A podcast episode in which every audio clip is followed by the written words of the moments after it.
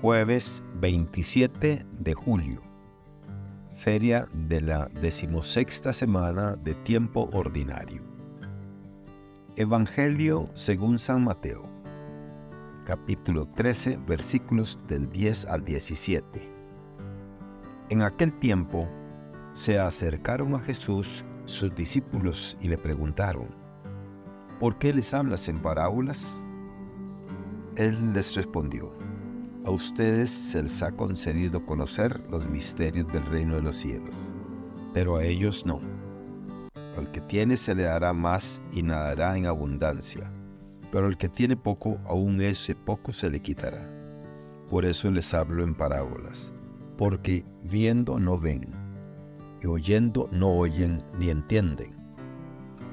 En ellos se cumple aquella profecía de Isaías que dice, Ustedes oirán una y otra vez y no entenderán.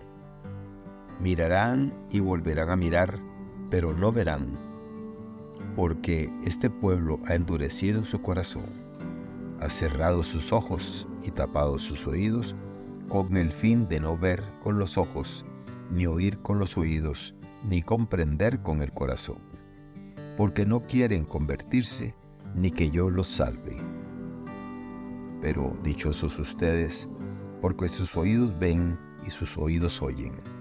Yo les aseguro que muchos profetas y muchos justos desearon ver lo que ustedes ven y no lo vieron, y oír lo que ustedes oyen y no lo oyeron. Palabra del Señor. Gloria a ti, Señor Jesús. Reflexión. La historia del Éxodo y el encuentro de Moisés con Dios en el monte Sinaí es un momento crucial en la historia de la fe. Es una experiencia de transformación y transfiguración que nos recuerda la capacidad de Dios para cambiar incluso las situaciones más difíciles y desesperadas. Esta narrativa nos enseña cómo Dios reveló a su pueblo de manera poderosa y tangible y cómo este encuentro cambió su curso.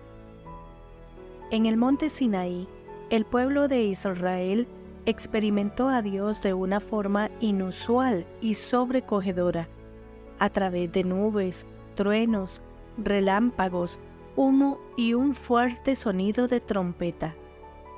Este fenómeno puede parecer aterrador, pero en realidad representa el poder de Dios y su deseo de comunicarse con su pueblo.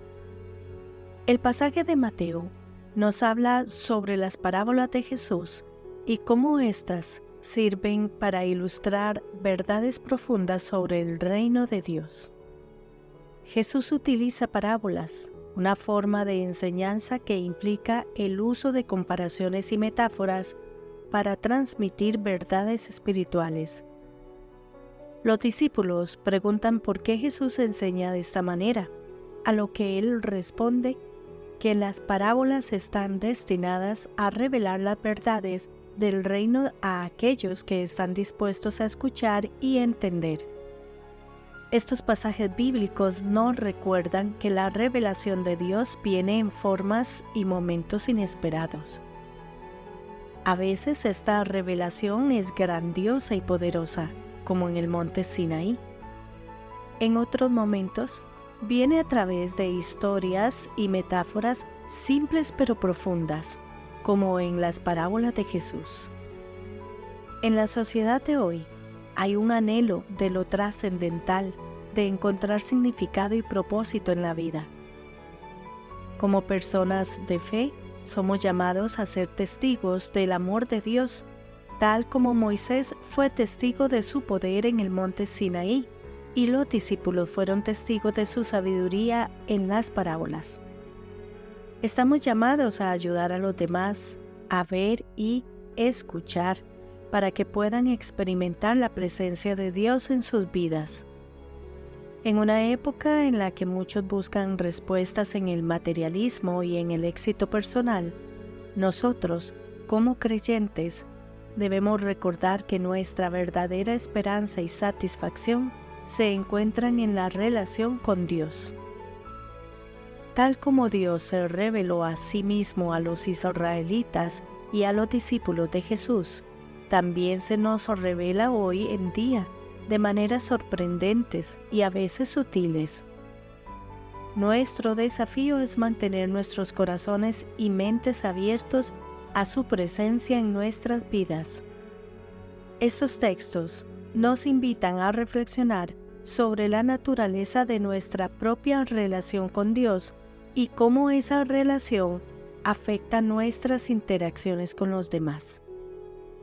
A medida que nos esforzamos por profundizar en nuestra comprensión de Dios, también debemos esforzarnos por llevar el amor y la paz de Dios a un mundo que a menudo parece confundido y desesperado. Que Dios les bendiga y les proteja.